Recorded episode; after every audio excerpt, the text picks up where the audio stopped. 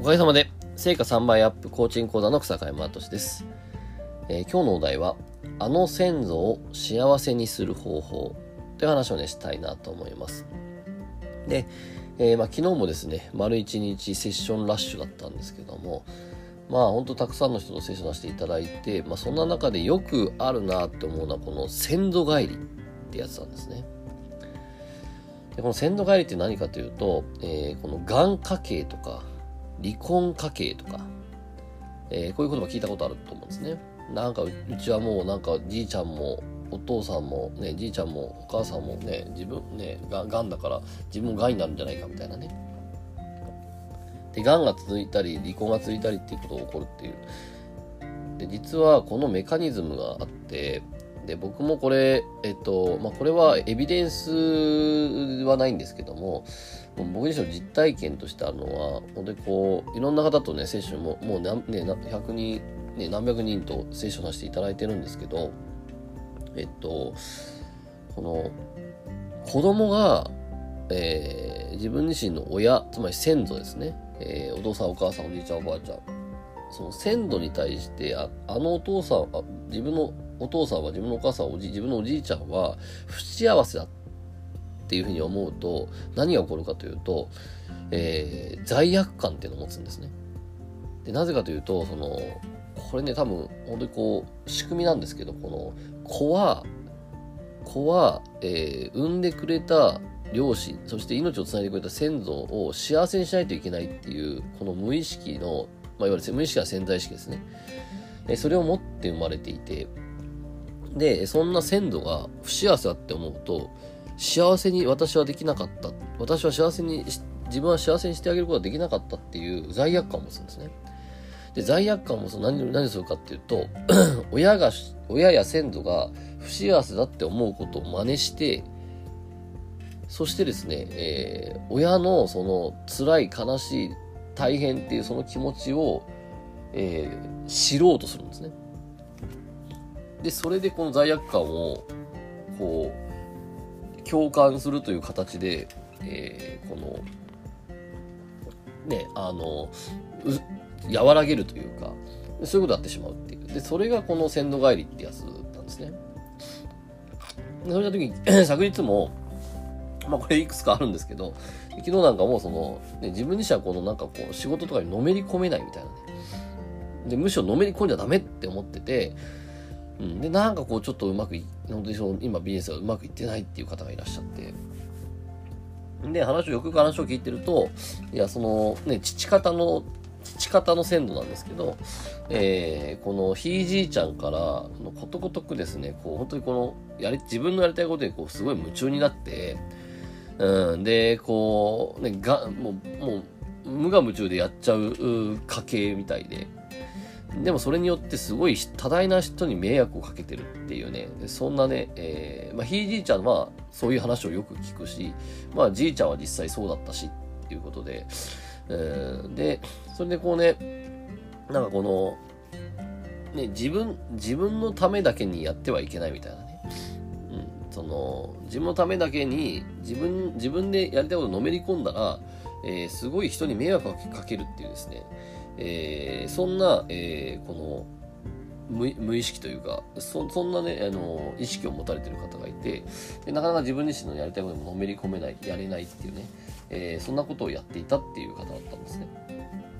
でえっ、とまあ、まさにこれがですね鮮度帰りってやつですね。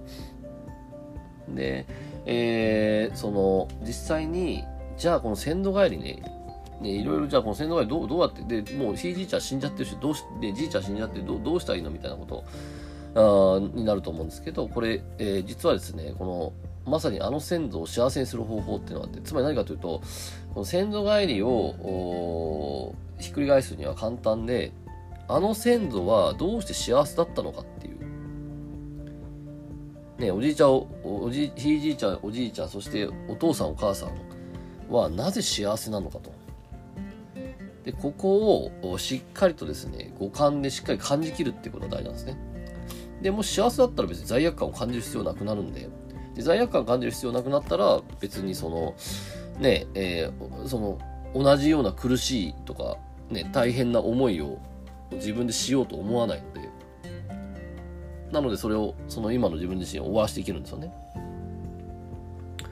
で、そうした時に、じゃあ、じじいちゃんとかどどうしたらいいかっていうと、えー、最強のセリフありまして、えー、私が終わらせるっていうセリフなんですね。自分が終わらせますっていう、これを鮮度に言うんですね。で、何かというと、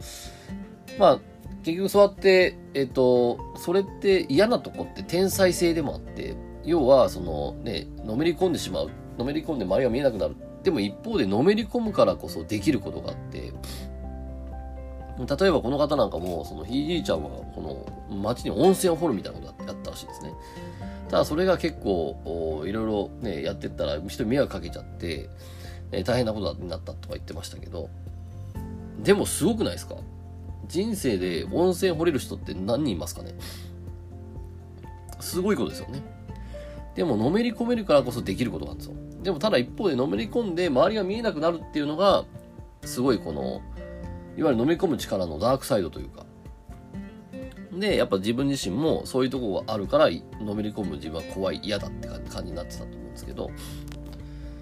そうした時にでもそののめり込む力っていうのは、鮮度からもらった天才性なんですね。でも一方で、えー、鮮度と同じ繰り返しをするっていうのは、のめり込んで、えー、このね、人に迷惑かけたりとかですね、そういうことをしてしまうというね、それはだからそういう鮮度の気持ちを知ろうと思ってやってるんだけど、でも気づきましたと。ね、おひいじいちゃん、おじいちゃん、お父さんと、えー、その、この、このね、自分の血は、こういったのめり込むっていうね、えー、血を授かってると、それは天才性だと。ただ、えー、のめり込んで周りが見えなくなって自分本位になってしまうと失敗するっていう鮮度の課題があると。で、この鮮度の課題に今気づきましたと。そして決めましたと。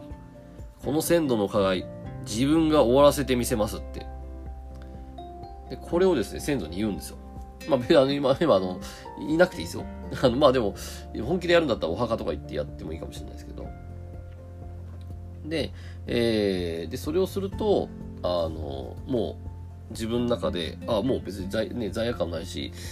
で、それを言った時に先祖をイメージして、先祖に実際ね、こう、イメージの中で先祖に言うってことをすると、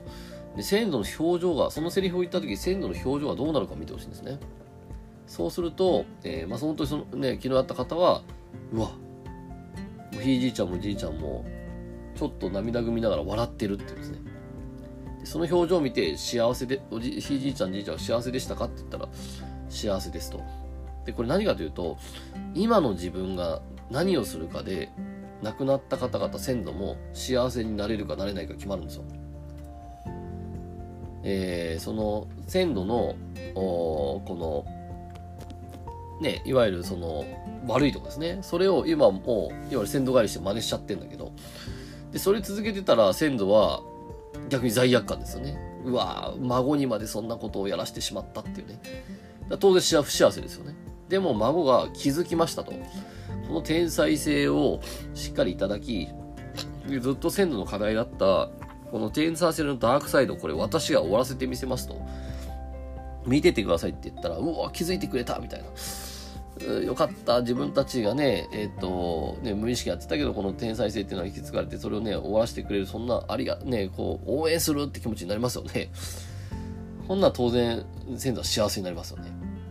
自分がどうあるかで幸せにできるんですね。で幸せになったら、幸せだっていうイメージになったら、別に罪悪感を持つ必要ないから、この先祖帰りを終わらせられるんですよ。まあ、結構これすごい、すごいノウハウを出しちゃってるけど、まあ、でもこれぜひですね、えー、すごい、大事なとこなんでですね、えー、ぜひ、あ、これちょっと先祖返りしちゃってるな、みたいな、あの人がいたらですね、これぜひやってもらったらいいかなと思うし、あのまあ、あの、家系図ですね、えっ、と、まあその、その人自身の、そのクライアントの家系図とかをよく見ると、やっぱり、ああ、これ先祖返りしちゃってるな、みたいなのがあったりするんで、まあ、そういう時は、その鮮度の課題、そして鮮度の課題を紐解いて、鮮度の課題を自分が終わらせるっていう宣言をするっていうね。これやってみるとね、すごい効くんでやってみてもらえたらなと思います。はい。ということで今日もありがとうございました。ぜひまたフォローお願いします。それではさよなら。